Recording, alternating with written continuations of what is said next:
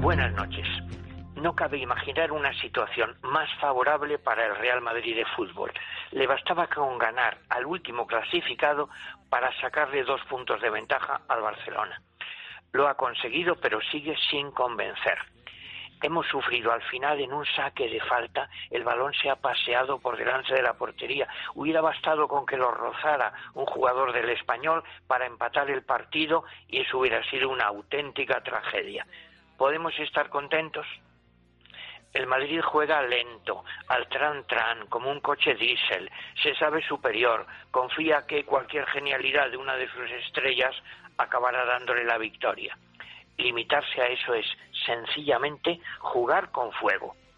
Como Hazard retiene mucho el juego, ha recibido cinco patadas y ha vuelto a retirarse renqueando. Como Marcelo juega de diez, cinco veces nos han cogido la espalda por su banda.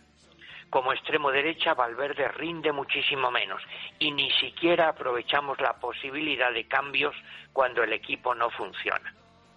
En cine yo conozco los tacones lejanos de Pedro Almodóvar. En revista erótica, tacones altos. En literatura, uno de los golfos de bien de Lauro Olmo es muy bajito y le llaman cruelmente Don Poco. Está feliz cuando descubre que puede ponerse tacones. En el disputado voto del señor Cayo de Delibes, Rafa coge una nuez, la tira al suelo y la casca de un taconazo. En Volver a esa región de Juan Benet, una joven disimula su emoción detrás del colorete, el traje blanco y los zapatos de tacón alto. En fútbol, a los geniales taconazos de Guti se une ahora el de Benzema. Pero un magistral taconazo basta para justificar un partido. ¿Qué pasará cuando juguemos con un equipo más peligroso?